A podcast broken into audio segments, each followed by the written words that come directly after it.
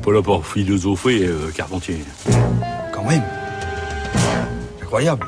Bonjour Géraldine. Bonjour Adèle, bonjour à toutes et à tous. Je dis stoïcienne, j'aurais pu dire épicurienne, je sais pas ce qui vous qualifie le mieux. Je sais pas, j'ai pas encore choisi. Ah bon, pas bah, tranché, mais mon stoïcienne, c'est quand même hein. un certain niveau. Hein. C'est vrai, ça met la pression.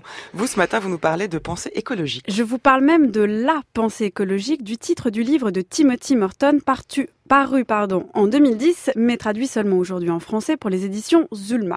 Timothy Morton est un philosophe né à Londres en 1968 et enseignant aux États-Unis, mondialement connu, enfin pour ma part je ne le connaissais pas mais c'est désormais chose faite, et qui pose des questions passionnantes. Passionnantes parce qu'elles nous changent de celles que l'on entend d'habitude dès que l'on parle de climat, d'écologie ou d'environnement.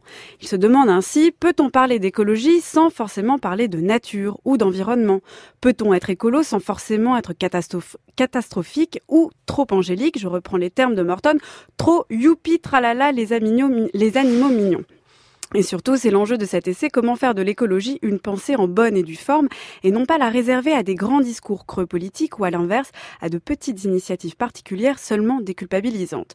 Vous l'aurez compris, le ton de Timothy Morton se veut tranchant et sa position radicalement différente des postures entendues en ce moment sur la transition écologique.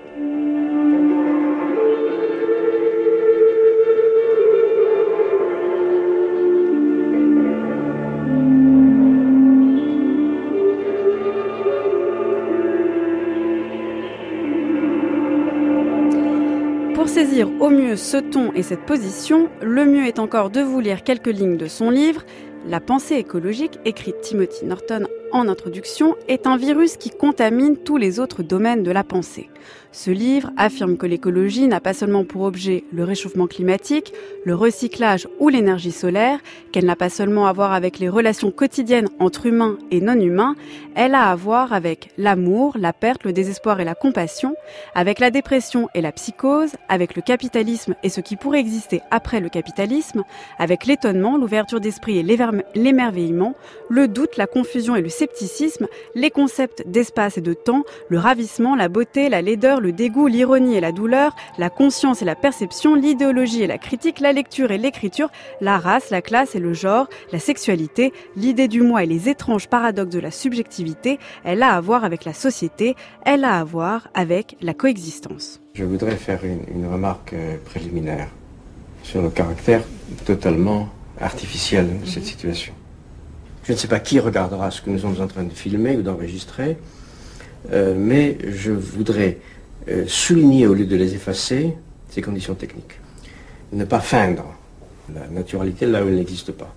J'ai déjà commencé à répondre à votre question sur la déconstruction, parce qu'un des gestes de la déconstruction consiste en particulier à ne pas naturaliser, à ne pas faire comme si ce qui n'est pas naturel était naturel. Comme Jacques Derrida, on peut dire que Timothy Morton accomplit un geste de déconstruction de l'écologie tel qu'on en parle aujourd'hui. Ce qu'il veut, c'est ainsi mettre au jour tous les artifices qu'il y a à parler de nature avec un grand N. De retour à la nature, de la nature comme d'un temps et d'un espace préservé, de la nature comme d'un état qu'il faut retrouver pour sauver notre planète. Pour Timothy Morton, la nature ainsi présentée, promue, fantasmée, n'a jamais existé et n'existera jamais.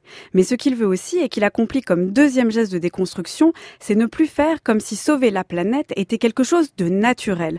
Non, l'écologie n'est pas un geste évident et d'autant plus quand, comme lui, il s'agit de l'étendre à tout affect, politique, éthique, autrement dit d'en faire une pensée, la pensée écologique.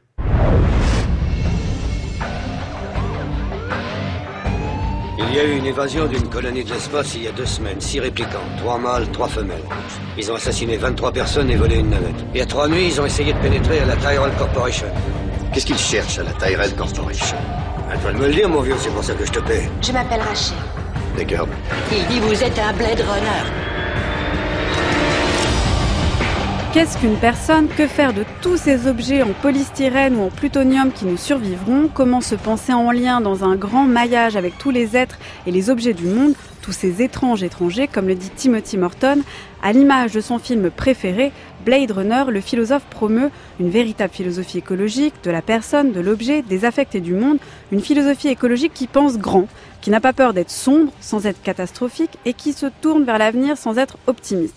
Véritable acrobate, il nous change en tout cas de tous les slogans sur la nature, l'effondrement et l'agir local. En effet, ça donne très envie, Géraldine. Rappelez-nous le titre, de, Ah bah. enfin, l'auteur et le livre. Timothy Morton, tout simplement La pensée écologique dans une nouvelle euh, édition, une nouvelle maison d'édition qui s'appelle Zulma Essai. Eh bien, merci beaucoup. Les références de cet ouvrage seront en ligne sur le site du Journal de la Philo où vous pourrez également réécouter votre chronique.